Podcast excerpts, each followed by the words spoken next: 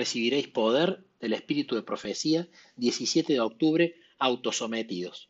Por tanto, yo te aconsejo que de mí compres oro refinado en fuego para que seas rico, y vestiduras blancas para vestirte, y que no se descubra la vergüenza de tu desnudez, y unge tus ojos con colirio para que veas. Apocalipsis 3, 18.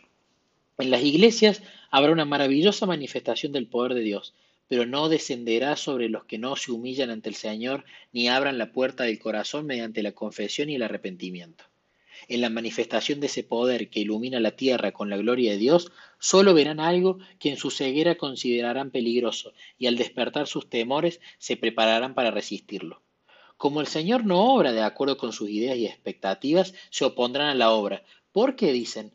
¿No habríamos de conocer al Espíritu de Dios cuando hemos estado en la obra tantos años?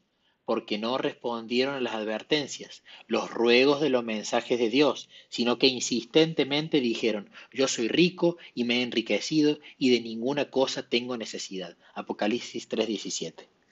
La larga experiencia y el talento no transformará a los hombres en canales de luz, a menos que se pongan bajo los brillantes rayos del sol de justicia y sean llamados y elegidos y preparados mediante la dotación del Espíritu Santo. Cuando los que manejan las cosas sagradas se humillen bajo la poderosa mano de Dios, el Señor los ensalzará, los hará personas con discernimiento y ricos en la gracia de su espíritu. Sus rasgos fuertes y egoístas de carácter y su terquedad serán vistos a la luz de la luz del mundo. Vendré pronto a ti y quitaré tu candelero de su lugar, si no te hubieres arrepentido. Apocalipsis 2.5. Si buscan al Señor con todo su corazón, lo hallarán. El fin está cerca, no tenemos un momento que perder. El pueblo de Dios tiene que irradiar la luz en rayos claros y definidos, a fin de presentar a Jesús ante las iglesias y ante el mundo. Vamos a hablar diez minutos con nuestro Papá del Cielo, con Jesús, con el que cada uno le guste orar habitualmente. Y un consejo y otro termómetro espiritual para utilizar es el tema de las actividades.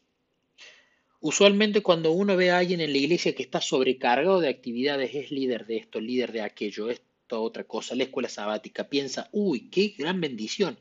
Y efectivamente está muy bueno trabajar en la iglesia y hay que hacerlo. Pero si nos llenamos de obras y estamos viendo que el trabajo eclesiástico le quita cada vez más tiempo, no solo a nuestra familia, sino también a Jesús, al tiempo de comunión personal, está habiendo un problema.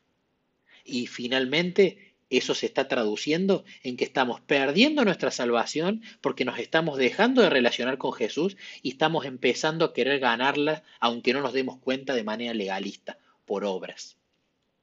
Cuando empezamos a caminar con Jesús, irremediablemente, si permanecemos en Él, vamos a tener ganas de hacer cosas en la iglesia. No porque nos dicen qué es lo que hay que hacer, no por imposición, no porque lo leí en el manual de iglesia ni en la Biblia, sino porque transformo tanto el querer y el hacer Jesús en mi corazón que me da ganas de formar parte de su iglesia y de hacer actividades. Pero si yo a Jesús le suelto la mano, puedo llegar a ser engañado por Satanás para hacer muchas más cosas de las cuales tengo la capacidad de hacer y eso me va a producir estrés, cansancio y por sobre todas las cosas y la más importante, alejamiento de Jesús. Entonces constantemente tenemos que charlar con Jesús. Si veo que estoy haciendo cosas de más, Jesús, me siento asfixiado. ¿Es tu voluntad que haga tanto o tengo que dejar algo? Jesús va a confirmar, Jesús va a mostrar. Y si de repente no estamos haciendo nada, decirle a Jesús, Jesús, no estoy haciendo nada, ¿qué querés que haga? Mostrame qué tarea querés vos que haga. Pero elegí la voz. El que elige qué hacemos o qué dejamos de hacer es Jesús, no somos nosotros. Si lo elige el yo, estamos, venimos mal. Entonces pidamos confirmación, oremos por esas distintas cosas que Jesús va a mostrar a su tiempo de las millones de maneras que lo puede hacer, siempre y cuando nosotros permanezcamos en Él para tener el debido discernimiento espiritual, para darnos cuenta cuando Él se comunica con nosotros a través de la naturaleza, providencia, su palabra, una persona, un sermón, etcétera, etcétera, etcétera. Hablamos 10 minutos y volvemos. Recibiréis poder del Espíritu de Profecía, 23 de agosto, el Ministerio de los Alimentos Saludables. Cuando anochecía se acercaron a él sus discípulos diciendo, El lugar es desierto y la hora ya pasada, despide a la multitud para que vayan por las aldeas y compren de comer. Jesús les dijo, No tienen necesidad de irse, dadles vosotros de comer. En Mateo 14, 15 y 16. Tengo palabras importantes que decir a quienes se ocuparán en la venta de los alimentos saludables. Tiene que haber una característica completamente diferente en el trabajo de nuestros almacenes que venden alimentos, los restaurantes y cada línea en la que se utilizan los alimentos que producimos. Esta obra debe hacerse como un medio de iluminación evangelizadora para quienes no se han entregado al Señor.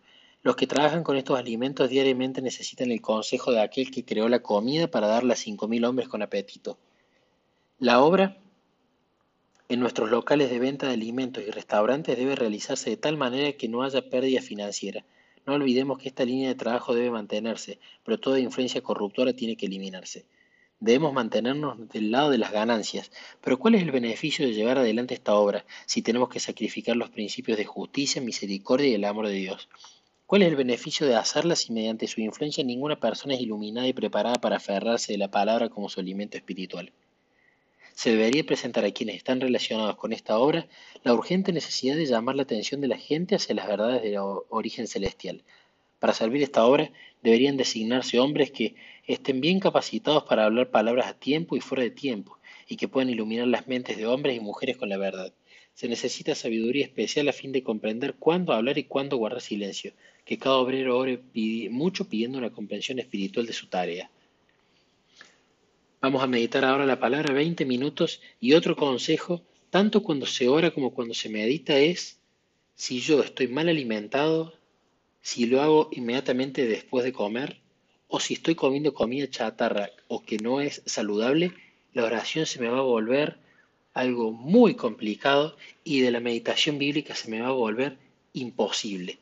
De hecho, la hermana Elena, en Consejo del Régimen Alimenticio, ella aconseja que después de comer ni se pongan a estudiar, ni se pongan a leer. Vayan a caminar, vayan a hacer otra cosa, pero el, órgano digestivo está acumulando tanta energía y necesita tanta energía para realizar ese trabajo que el cerebro pierde mucho la capacidad de, ese tipo de actividades. Entonces, de nuevo, si lo podemos hacer en ayunas, mejor. Si es comiendo algo bien saludable o, o liviano, mejor todavía.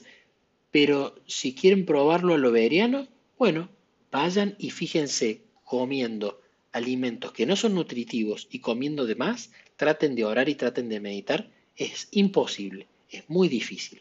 Este es otro consejo. Ahora vamos a meditar 20 minutos las escrituras y luego compartimos en el grupo.